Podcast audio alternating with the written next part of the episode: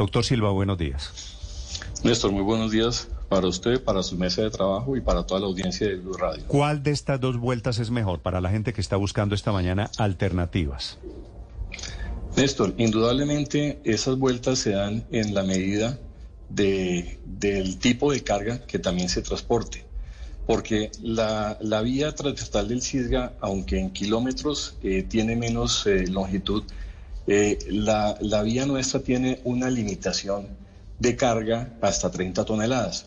Es una vía que es una calzada bidireccional y actualmente también se están manejando con restricciones porque a lo largo del corredor vial, como está sucediendo en otras vías de la región, no solamente se presentan el impacto eh, de gran magnitud que tuvimos y que, nos, y que nos está en ese momento impidiendo un tránsito normal, sino que también se presentan a lo largo del corredor vial, como les estoy comentando, eh, caída de material que en algunos momentos impacta eh, medio carril, un carril o, toda la, calzada, que como le digo es una sola calzada bidireccional, y eso pues genera también problemas de movilidad. Doctor Pero pues, indudablemente... estas carreteras, las dos alternativas que estoy dando, eh, ¿están en buenas condiciones? Porque tengo entendido que el invierno las había golpeado también. Claro que sí, nosotros en ese momento, yo voy a hablar solamente de transversal del Cisga, que es la carretera que tenemos bajo concesión nosotros. Entonces, hemos tenido unos impactos que nos han generado unos puntos de inestabilidades y que, y que están generando tráfico en un solo carril, un tráfico controlado. Y tuvimos el evento que se presentó la semana pasada entre el, jueves en la noche y el viernes en la madrugada, que se presentó un de, unos derrumbes y un arrastre de material bastante fuerte, es decir, nos, nos impactó entre los túneles pluma de agua y la presa una afectación de aproximadamente un kilómetro y sobre la cual hemos venido trabajando con maquinaria propia, con maquinaria de Chibor, con maquinaria de las eh, alcaldías de los municipios cercanos al sitio de, mayor impacto y hemos ya en ese momento dado paso controlado también en un solo carril.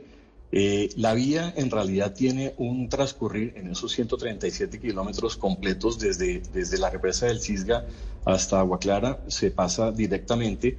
Por supuesto, tenemos unas limitaciones. Por ejemplo, teníamos, eh, establecimos unos horarios en, en, la vía para que pudiera atenderse tanto el flujo vehicular normal, el flujo vehicular que se está generando por el cierre de la vía al llano y atención del manejo de la remoción de, todo el material que está sobre la vía. Entonces establecimos tres, tres, tres, tres jornadas de, circulación así, de 6 a 9 de la mañana, de 12 a 2 de la tarde y de 4 a 6 de la tarde. En esos horarios se tiene paso controlado con restricción, como le digo, para vehículos hasta de 30 toneladas y en los horarios distintos a estas horas que estoy mencionando, se está atendiendo la remoción del material que se encuentra sobre la vía, pero circulación estamos garantizando.